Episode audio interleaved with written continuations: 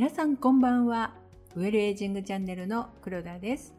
このチャンネルではウェルエイジングをテーマに人生100年時代、上手に年齢を重ねて楽しく過ごしていくための健康や美容、暮らし方などについてお話ししていくチャンネルです。今回は鼻呼吸と口呼吸をテーマにお話ししたいと思います。マスクを着用していると息苦しさから口で呼吸したり無意識のうちに口が開いていることはありませんか？口で呼吸していると口が乾いてきますよね。そうすると口の中を潤わせている唾液が減ります。前回の配信で唾液には大切な働きがあることをお話ししましたけれども、その唾液の作用を口呼吸は奪ってしまうんです。本来正しい呼吸の仕方は鼻から息を吸って鼻から吐く鼻呼吸です。鼻呼吸は吸った空気が肺に入るまでの間に適度な湿度を与えたり温めたりして細菌やウイルスをブロックするフィルターの役割を果たしています。しかし口呼吸の場合は空気中の細菌やホコリなどがほとんど取り除かれないまま空気が気管や肺に送られてしまいます。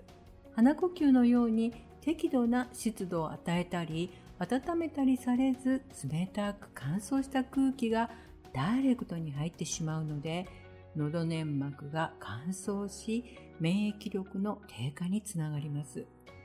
そのためウイルスや細菌などがダイレクトに気管に入りやすくなり風邪やインフルエンザなどの感染症にかかりやすくなってしまうんですね。その他にも口呼吸は健康面だけではなく美容にも影響を及ぼします。口呼吸はお口の周りの筋肉が常に緩んだ状態になるので表情筋の緩みにつながり目元や口元のシワの原因にもなってしまうんです。それと舌の位置を固定する筋肉も衰えやすくなるので二重顎やいびきの原因にもなるんですね。お口の周りの筋肉を鍛えるには口角をキュッと上げて笑顔を作るようにしたり表情筋をよく動かすように意識をすることが必要です。そして舌を鍛えるためには食事でよく噛むことです。舌は食べ物を噛むときに上下左右に動かして口の中の食べ物を混ぜたり飲み込んだりしていますが噛めば噛むほどこの舌の動きによって自然と舌の筋力は鍛えられていきます。よく噛むことは唾液力も高まるので大事ですよね。口呼吸が癖になってしまっている方は意識して鼻で呼吸をするようにしたり最近では口呼吸の予防グッズなども販売されているので寝ている間の口呼吸が心配な方にはそういったグッズの活用はおすすめです。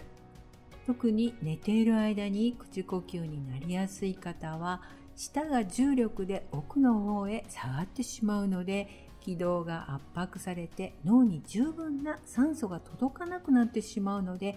横向きに寝るようにした方がいいですね。ということで今回は鼻呼吸と口呼吸についてお話しいたしました。